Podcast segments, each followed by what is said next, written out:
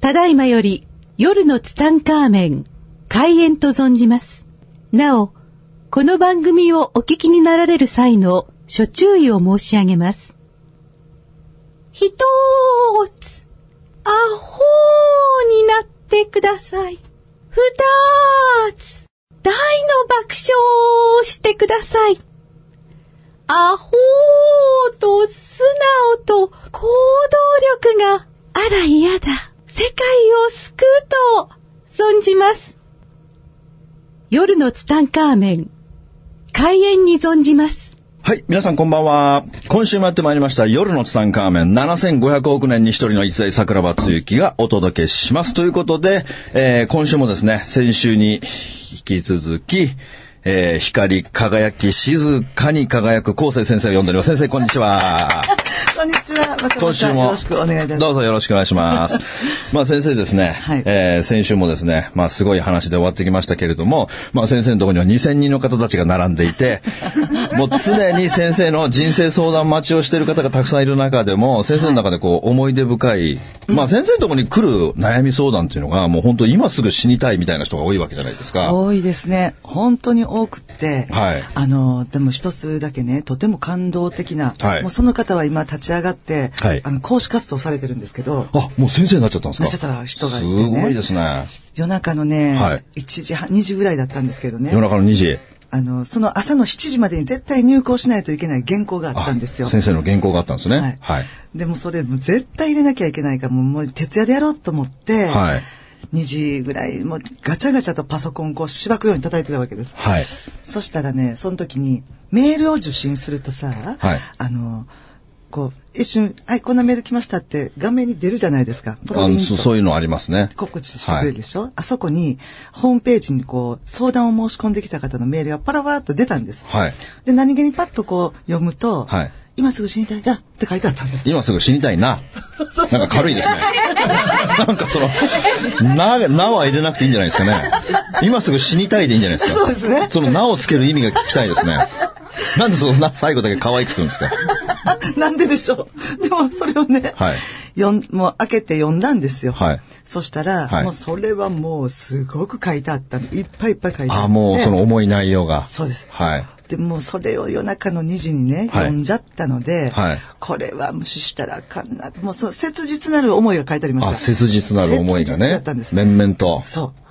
だからこれをほっといて原稿書くのもどうかな。でも本当にこの方なんかうやっちゃったらどうでしょうとかね。はいもう自分がしんどいので、はいもういいわこの人さっきちょっと連絡しようと思って、はいそしたらあの電話番号と住所も書いてあったんですけど、あその住所がね、はい私の事務所からすぐのとこだったんです。はあ。10分ぐらいかあ。な。10分。うん、のとこだったので、はい。えっと、これはもう行くかと思って何を考えたか、はい。私はその売っていたパソコンをカバンに詰めの、先生、その人呼べばいいんじゃないですか？なんで先生が行かなきゃいけないんですか？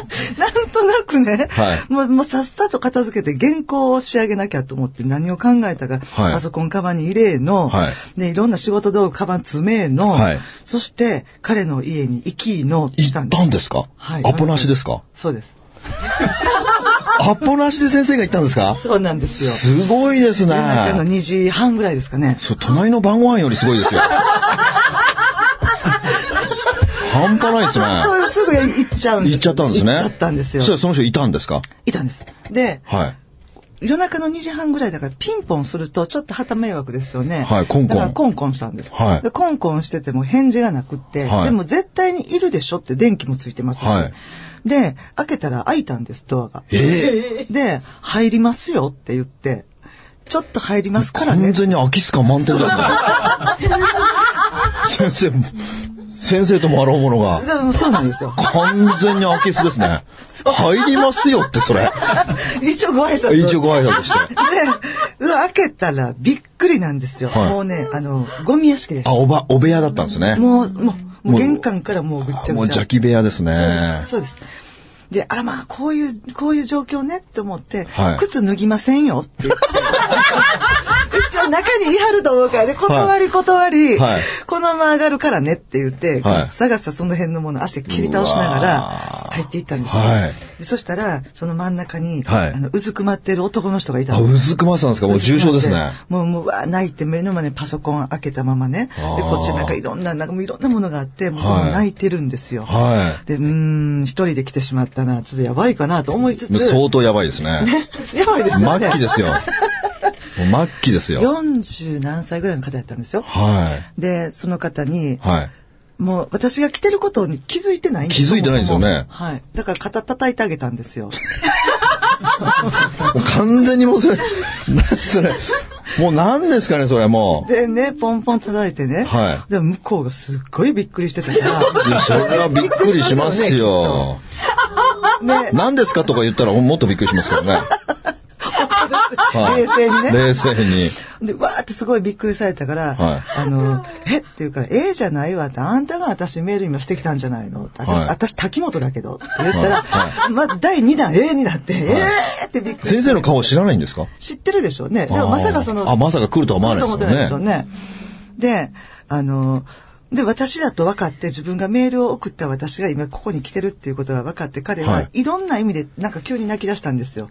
多分、嬉しさもあったかもしれないけど、はい。あの、もうほっといてくれっていうパニックもあったような気がして、で、わーって叫び出したんで、ちょっと黙ってって。あのさ、あんた夜の2時半にね、はい。人のとこメール送ってきてね、はい。でも私は一応心配で来たの。はい。で、来たんだけれども悪いけど、あなたは今から死にたいっていっぱい書いてあったけどね。はい。まあ、それはあなたの都合だよね。はいただ私は朝の7時までに絶対に原稿を入稿しなければ雑誌社の人に迷惑をかけるから、はいこれは私の都合なんだけど、はいどっちの都合が今大切と思うって。すごいクエスチョンですね。で、すごいですね。なんかどっちも勝手なような気がするのは僕の、僕だけかもしれないですけど。おそらく、はい悪いけど、はい私の方が、はい今のこの、ね、責任は重いかもしれないから、ねであなたの都合はもうちょっとずらしていいじゃない。いいですね。いいですよね。少しずらすぐらいはね。だから私の都合があるからさっき、こっちを先にあなたが手伝いなさいって言って、はいで、その時に私はいつもレコーダーを持ち歩いてるんですね。はい、ボイスレコーダー。ボイスレコーダー。はい。で、原稿を書くときは自分の感情をまずボイスレコーダーに全部入れてから、はいそれをこう自分でテープ起こしをするんです。あ、自分でテープ起こしするんですね。はい。なんかカチャカチャ打つよりもその方が感情が入った文章を書けるんですね。へで、その、だからレコーダーを2つぐらい持ってるんです、いつも。はいはいで、その男の人に、はいあなたねって、このレコーダーを今ここでね、はいあの再生かけて、はいこれをテープ起こししなさいって言ってね。あ、テープ起こしをしてもらったんですね。その死にたい方に。死にたい人に。ちょっとはい私は時間がない。はいで、あなたがテープ起こしをしてくれてる間に、はい私はもう一台のレコーダーで次の原稿をペラペラ自分で喋って、これを入れるから、それまでに打ち終わってって。そしてこう、交互交互に交換しながら、すごいですね。とにかく私は7時に原稿仕上げないとダメだから。はいって言ったら、僕はそんなことできないです。わーってこう泣きやるんですよ。はいもうしょうもない嘘つかんでいいと。はいあなたは見事な巧みな文面をさっき私のホームページに。あんたは文才があると。素晴らしい文面で、はい私をここまで動かしたと。心配になるから。ね、見事だったわと、誤字脱字もなかったわ。ああ、もう素晴らしい。だからあなたは見事な文章を打てるから、これはあなたは今から打ちなさい。はいって言って、えー、そうですか？って彼もガチャガチャ打ち出したんですあ、打ち出した。やる気になっちゃったんだ。やる気になっちゃったすごいですでね。私も次これ録音して、はいじゃあ次そっち打った、じゃあこれ次こっち打ってねって言って何度も何度もテープレコーダー、あのレコーダーを交換し交ながら。換しながら。で、朝の6時半に原稿ができたんです。できたんですか。出来上がったんですよ。で、出来上がっちゃって、ねはい。でも、やった一応目通してね、まあ、はい。ととりあえずこんな感じで1回目はいいだろうって言って、じゃあ、はい。送信って言って、はい。出版社にピコって送信したんですよ。送信完了。はい。でも2人でハイタッチですよ。間に合ったって。よっしゃよかったありがとう助かったわって言って、はい。うんで、あー疲れたね。もう朝、朝ですからね。朝ですもう徹夜ですもんね朝そうですもう朝7時になってきてましたからね。はいでとりあえず、何だっけ？あ、次あんたや。あんた死にたかったんやなって。はいあんたの番や。よっしゃよっしゃ。って言って。はいなら、彼が、いや、あの、うん、先生、僕、あの、今のね、時間がはい楽しかったって言って、あ楽しかったんですねポロポロ、まあ、泣いたわけですよ。あでまあまあ、そらそうやわなって、まあそうやなって。で、とりあえず、ちょっとどうでもいいけど、とにかくコーヒー入れなさいって言って、で、ここれ入れこれ自分家になっちゃったんだね、先生ね。でコップちゃんと洗ってちょうだい。もう汚いからね。汚いからね。はいで、それでコーヒーを飲みながら、はいまあ彼とそこで私が1時間ぐらいそこで仏法を話したわけですよ。はい。なら、今生きていこうと思ってるよねって。はいで、ここにはお釈迦様の教えっていうのはこういう、そういうとこに入ってるんですけどね。はい。あの、人は自分のために頑張ろうと思ったら途中でやめてしまうし、はい自分のために頑張ろうと思っても100%の力が出ないんだけれども、はい自分のためにやるんじゃなくて、その同じ出来事がはい誰かの笑顔につながるっていう、もう一つ向こうに誰かの喜びと自分の目的をドッキングさせておくと、200%の力が出るんだ。というようなことをお釈迦さんが言うてはるんです。だからあなたが今楽しかったな生きていきたいなって思えたのは、はい。私の役に立ったというあなたは自信があるでしょって。はい。人の役に立つっていうことを久々に思い出したでしょと、はい。うん、その思いを忘れないでそれを見失ってる人にあなた喋っていきなさいって言ったんです。はそしたら今彼すごいんですよ全国で講演会とかあ。え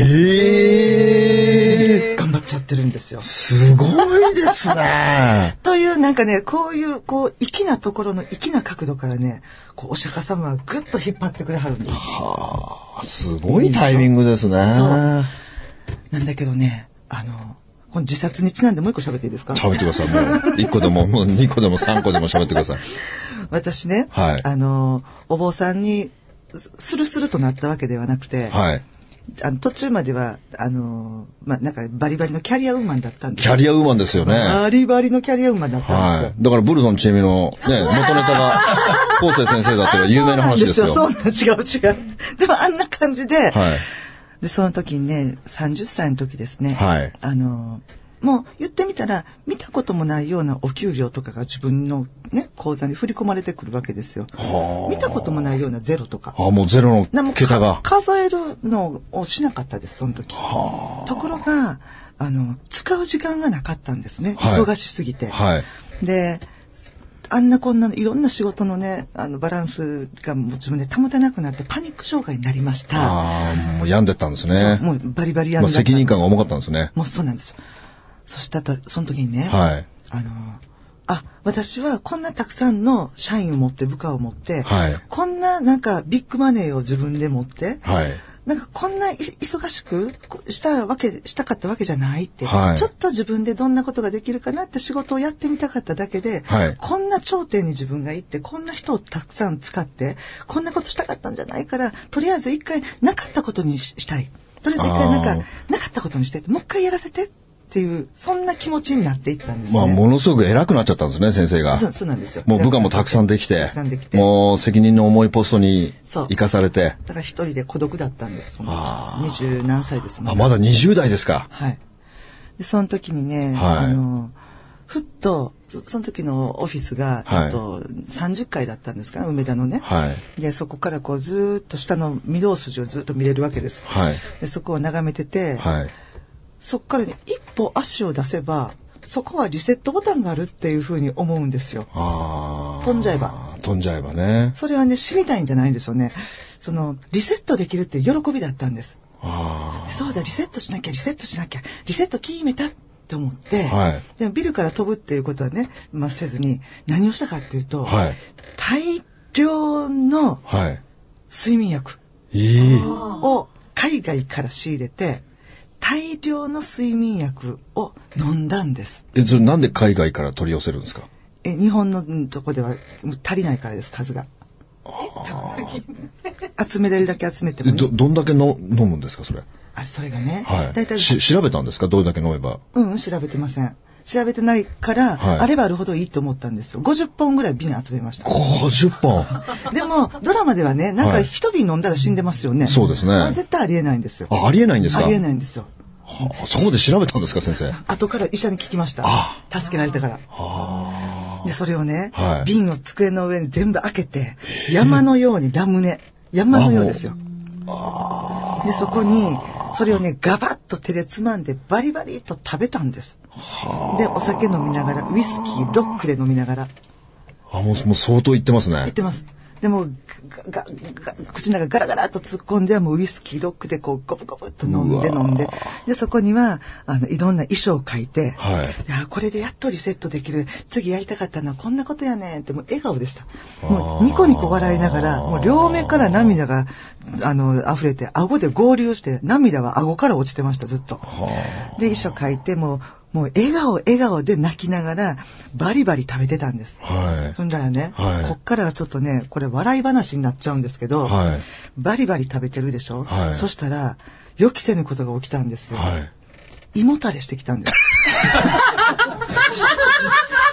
ちょっと理解に苦しみますね、今いや、もの。うね、あの、固形物そのまま丸飲みしてますから、はい胃の中が、もうその、ね、こ粉、えなな薬だらけ。はで、それでこう、だんだん吐き気してきてね。はい。でも吐いたら終わりじゃないですか。入ったら出ちゃいますもで、んね。出ちゃうでしょ、はい。一からリセット。そんなとこでリセットでしょ、はい。なんか、いや、もうあかん、吐いたらあかんと思って、あかん、あかん、あかん、吐いたらあかん。でも、すっごい胃がもうチクチク痛くなってきたんで、、はい。や、もう死ぬほど痛いんですよ、それね。はい。胃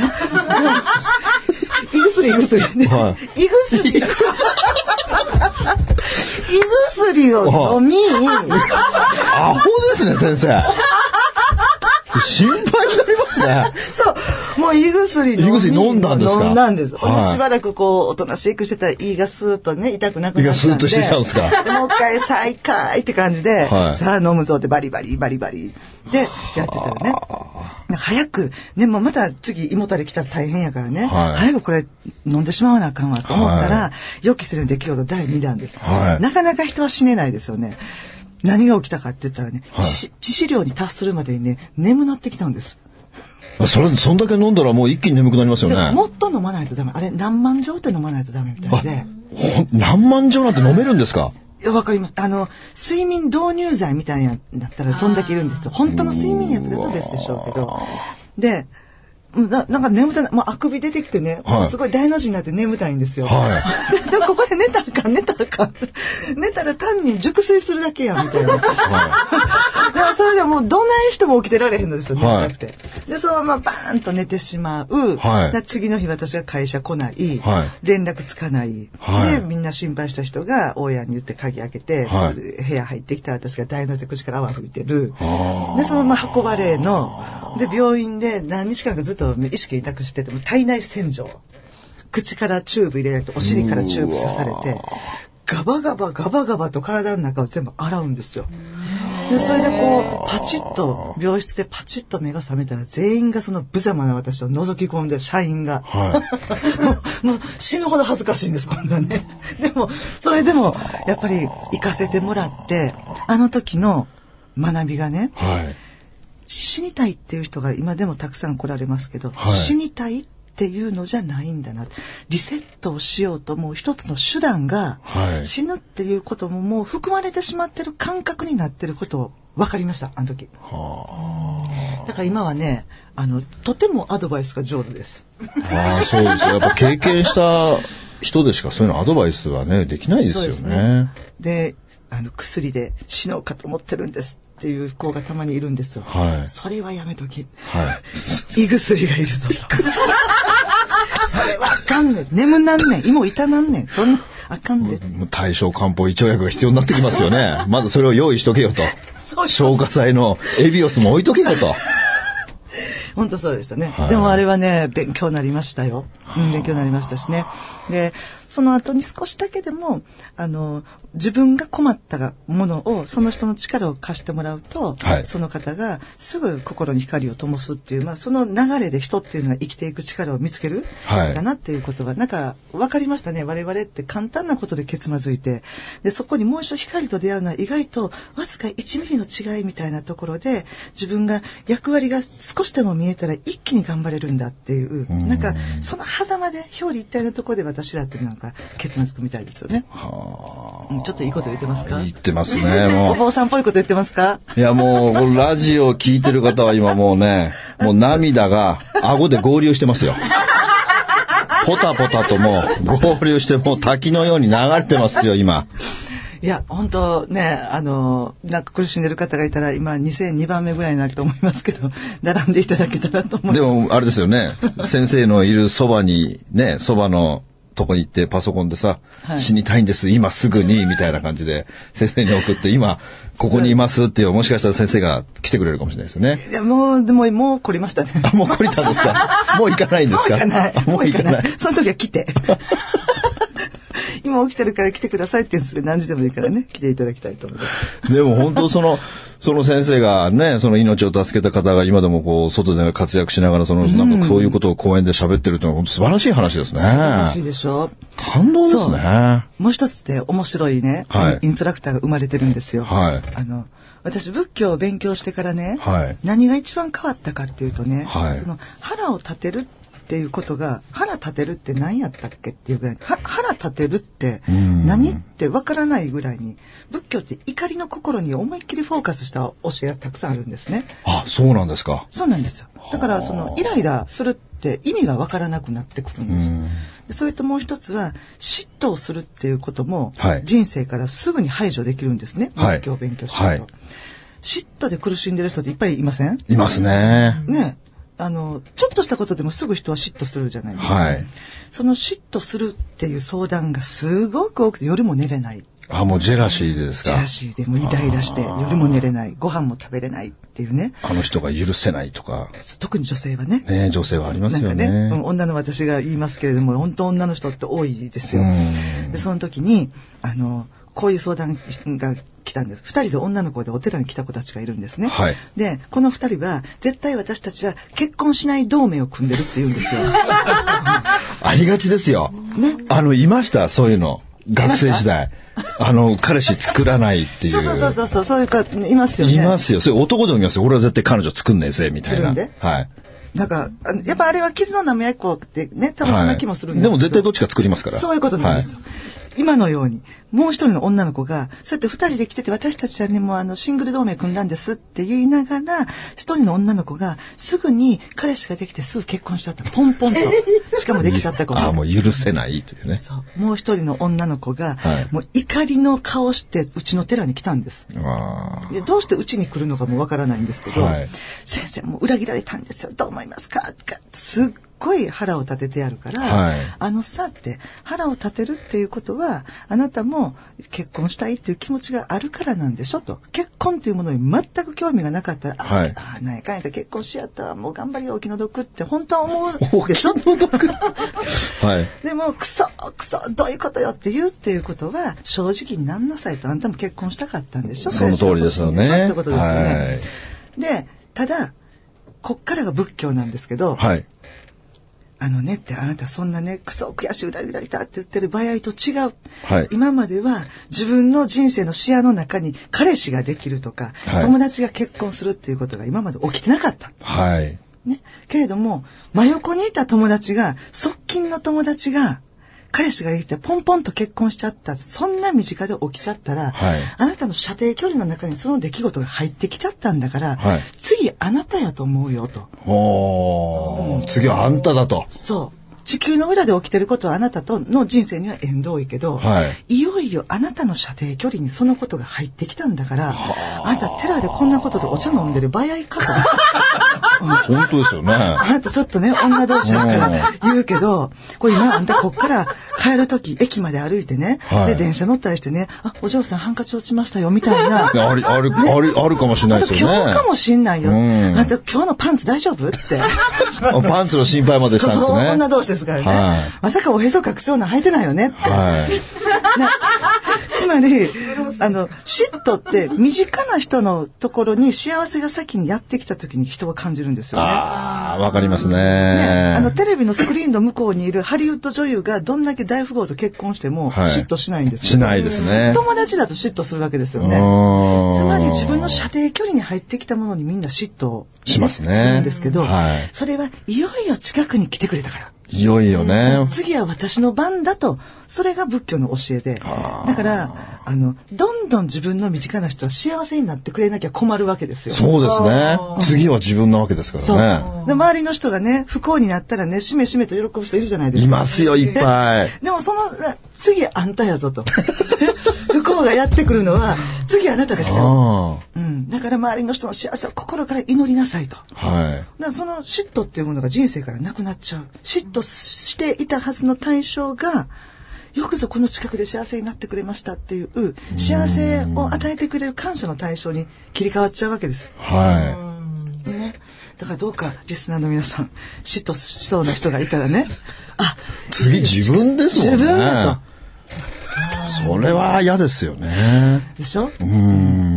それがね、仏教の大きな学んでね、人生に私に変革を与えた、はい。怒りっていうこととか、あとははいその、嫉妬っていう本当に苦しかった感情が、もう人生からかけらもなくなってしまいました。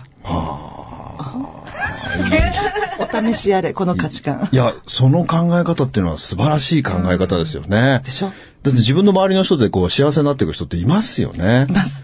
で次は自分なんですね。そうなん近づいてきてるんですね。そういうことです。ああもう先生の、もういつも先生はこういう話をいつも講演でされてるわけですよね。そうですね。うん。あとはもう少し詳しく、じゃあなぜもともとは嫉妬っていうのをしちゃうんでしょうねっていう心の構造みたいなのをね、はい。仏教はすごく深く心の構造、潜在意識とかあの辺のことをね、はいもう完璧にこう語り上げてるんですよ。はいであそこの部分をちょっと、まあ具体的なお勉強もしたり、はいそれを日常生活に生かすための、はいおコツをおはい話ししたり。はいもう僕も先生の講座行きたいけど全部ソールドアウトで、えっと、もはいう入れないんだもんね、先生のね。あのこの逆指導っていうのをね、今立ち上げたんですけど、はい。まあ、それは来週、あの、あ来週？来週もう時間がなくなっちゃいましたんで、来週やりましょう来。週私また来ちゃう感じ？もう来週また来てください。先生、きっと時間がありますよ、きっと。そうですか。あ来週も来ちゃうはい。もう、ということでね。ね、今週はもう時間になってしまいましたので、今週も先生の素晴らしいお話を聞かせていただきました。先生、本当にどうもありがとうございました。ありがとうございえー、また来週お会いしましょう。さようなら。この番組の提供は、自由が丘パワーストーン天然石、アメリの提供でお送りしました。スマイル FM はたくさんの夢を乗せて走り続けています人と人をつなぎ地域と地域を結びながら全ての人に心をお伝えしたい。そして何よりもあなたの笑顔が大好きなラジオでありたい。76.7MHz スマイル FM